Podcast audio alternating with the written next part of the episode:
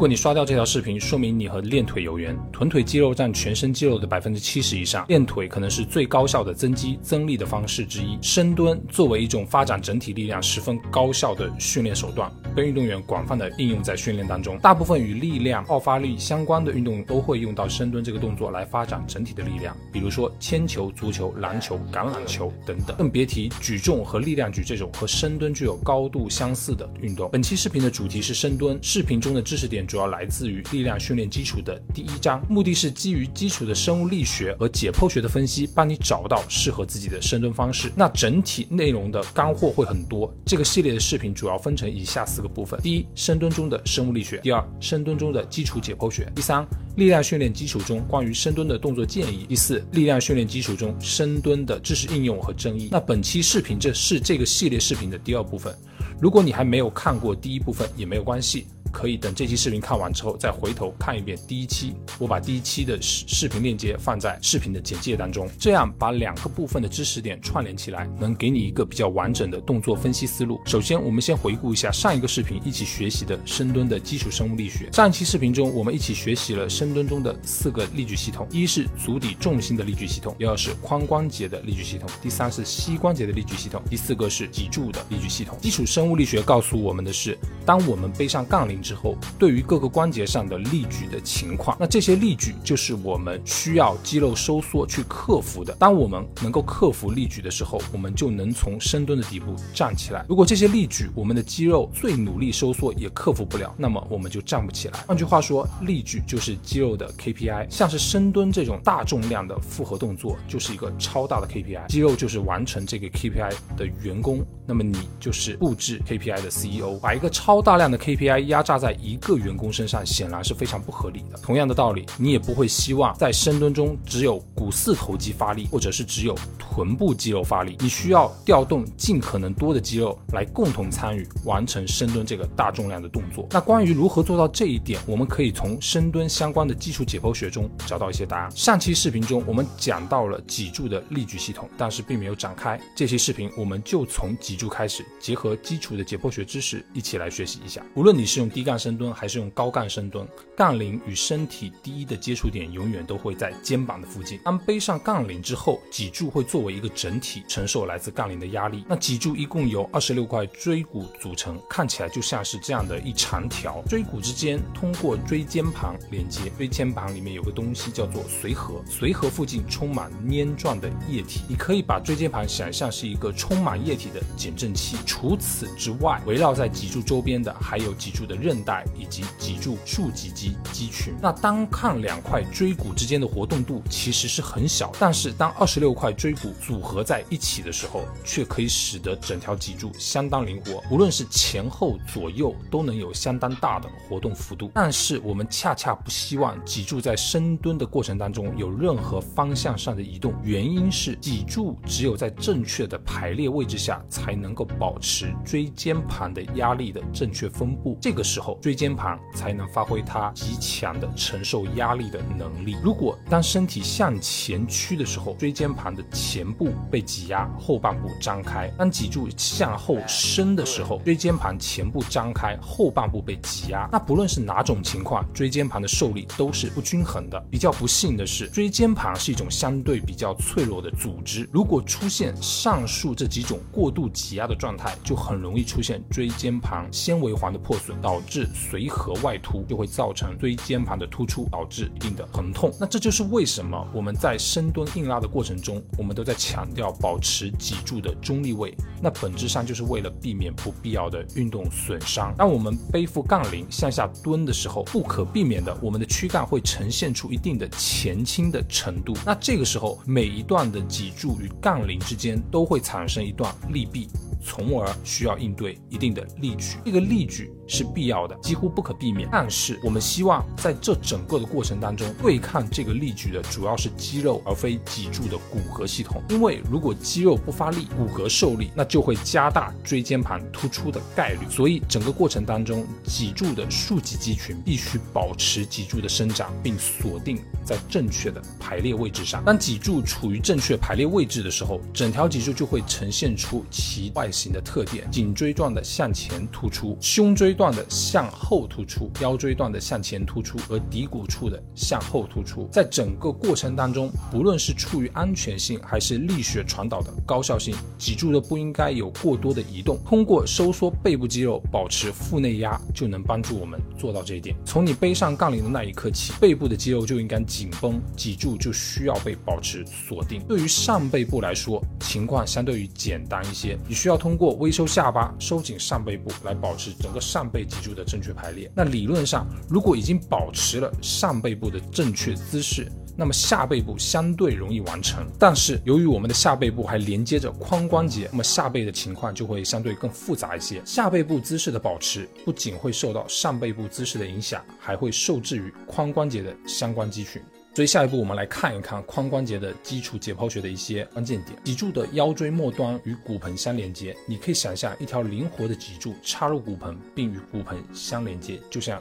这张图上一样，脊柱下背部的竖脊肌群嵌入骨盆，并在脊柱上有多个连接点。当这部分的肌肉收缩的时候，原本灵活的脊柱将连同骨盆被同步锁定成一个相对固定的结构。那我们在深蹲当中，对于髋关节的使用有三个要点需要注意。第一个要点。锁定脊柱与骨盆。当你扛起杠铃，收缩上背部，通过瓦式呼吸绷紧核心的时候，脊柱会在腹内压和竖脊肌的共同作用下保持很好的稳定性。那这个时候，骨盆在下背部肌肉的作用下与脊柱锁定在同一个方向上，靠近骨盆的腰椎段并不会因为过度受力而产生不必要的损伤风险。这样的下背姿势。就是我们在深蹲当中需要的，但是这样的情况会从我们开始下蹲的那一刻起，不断的受到一些干扰。原因是髋部的上端连接着腰椎段以及下背部的肌群，而髋部的下端连接的是大腿后侧的肌群以及腹股沟的内收肌群。这样的结构导致骨盆能够以髋关节为轴心而出现上下的旋转。我们不希望看到深蹲的时候骨盆有明显的旋转，因为如果骨盆向上旋转，通常伴随随着腰椎段脊柱的过度生长，从而导致脊柱脱离正常排列，提升运动的损伤风险；而向下旋转，则会伴随下背部的肌肉放松以及腰椎段脊柱脱离正常的排列。再强调一次，在整个深蹲动态的过程当中，我们希望脊柱与骨盆处于一个相对固定的位置，因此。下背部的肌肉必须绷紧，保持腰椎的生长锁定，并且赢得骨盆的控制权。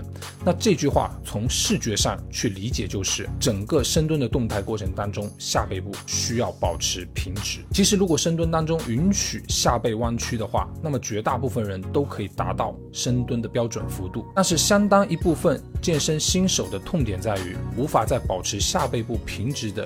条件下达到标准的深蹲幅度，因此我们就引出了髋关节的第二个要点，避免髋关节的碰撞。力量训练基础中认为，导致下背弯曲、限制深蹲幅度的关键因素是在于髋关节的碰撞。髋关节碰撞是指由于在深蹲过程中股骨与髂前上棘不断靠近。相互挤压造成的。当股骨与髂前上棘发生挤压的时候，想要蹲得更深，唯一的选择就是拱起下背，但这并不是我们想要的。避免的方案也非常简单，我们需要在深蹲的过程当中，让股骨绕开髂前上棘，避免与其发生挤压碰撞。通过外展膝关节，我们就可以得到这样的效果。第三点。我们需要深髋肌群的完整激活。髋关节的下端连接着腿后侧肌群以及腹股沟内侧的内收肌群。内收肌群的近端在骨盆的坐骨和耻骨附近，远端在股骨的中间和后侧。当你向下蹲的时候，并且保持膝关节外展，你可以避免股骨与髂前上棘的挤压，从而获得足够的深蹲幅度。同时，脊柱与骨盆会被下背部的肌群。锁定在一个相对固定的位置上。当深蹲越接近底部的时候，骨盆的后侧与膝关节之间的距离就会增加，从而将内收肌群拉伸开来。而当深蹲向心运动，也就是站起来的时候，这些距离就会同步的缩短。这就意味着内收肌群将在这个过程当中提供力量，帮你完成伸髋的这个动作。这就是深蹲中内收肌群的使用的正确方式，也是内收肌群被。归纳为伸髋肌群的原因之一。为了完整的使用内收肌群的伸髋力量，我们需要保证膝关节的外展，因为在深蹲底部的时候，被拉开的内收肌群。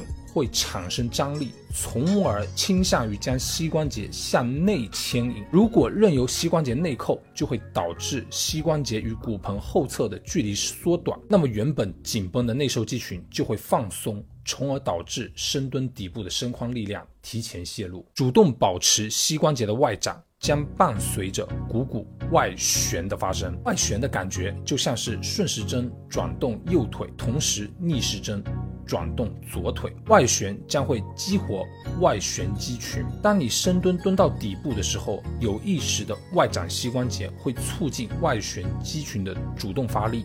这样做不仅确保了深蹲幅度，还同时。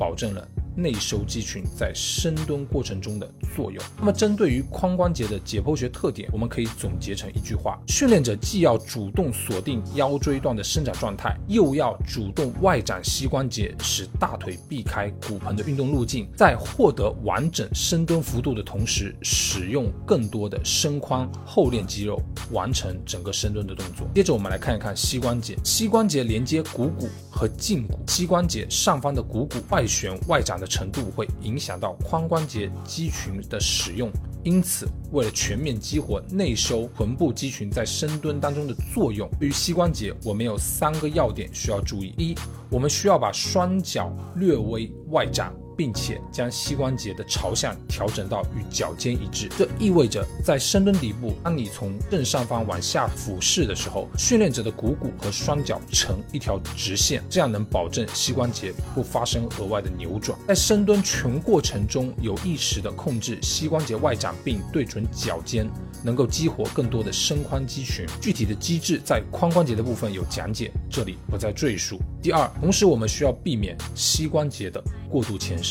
膝关节的过度前伸会影响到膝关节髋关节的伸展难度。首先，膝关节过度前伸会限制深蹲从底部启动时腘绳肌的发力参与。膝关节过度前伸，膝脚闭合而髋脚开放，在深蹲底部腘绳肌就处于一个更加缩短的状态，所以就更难发力帮助深蹲底部的髋关节伸展。其次，膝关节的过度前伸会使从生物力学的角度上增加膝关节的生长扭矩，因为从整体重心到膝关节的距离变得更远了，也对股四头肌的伸膝力量有着更高的要求。第三，我们还需要保持膝关节的位置相对固定，不在底部发生向前的移动。维持膝关节稳定的肌肉主要有三大块：腿前侧的股四头肌、腿后侧的腘绳肌及小腿后侧的腓肠肌。在深蹲动态过程中，我们希望持续保持这些肌肉的张力，持续保持张力的股四头肌和腓肠肌共同作用，将膝关节锁定在一个相对固定的角度和一个合适的前后位置。这个时候，腿后侧的腘绳肌与膝关节连接的部分将被铆定，并且在深蹲接近底部、髋脚更加闭合的时候变得紧绷，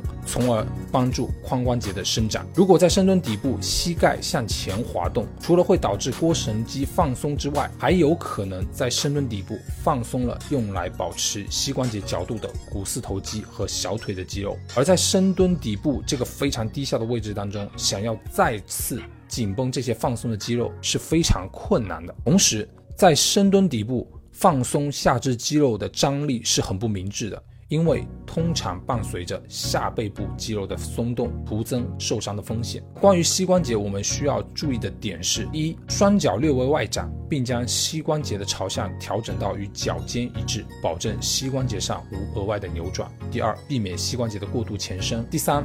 保持膝关节在深蹲底部的位置相对固定。那到这里，我们基本完成了《力量训练基础》这本书中关于深蹲部分的解剖学和生物力学的基础讲解。我们做一次总结性的回顾，我把它们放在屏幕上。那么，基础的生物力学告诉我们的是，第一点，深蹲中最重要的一点永远都是足底重心的平衡。任何让你偏离平衡的深蹲技术都不是一个高效、安全的深蹲技术，这也是我认为在深蹲中唯一一个适用于每个人的建议。二，我们可以通过杠铃的位置、背部的前倾角度来实现重力在髋关节与膝关节上的力矩分布。这一点我在第一期的视频当中有讲过，如果你不是特别明白，可以返回去再看一遍。第三，为了维持脊柱的安全以及让深蹲更加的高效，整条脊柱无论从胸椎段还是腰椎段都。必须维持生长锁定。基础解剖学当中告诉我们的是，针对于脊柱，我们需要保持脊柱的中立，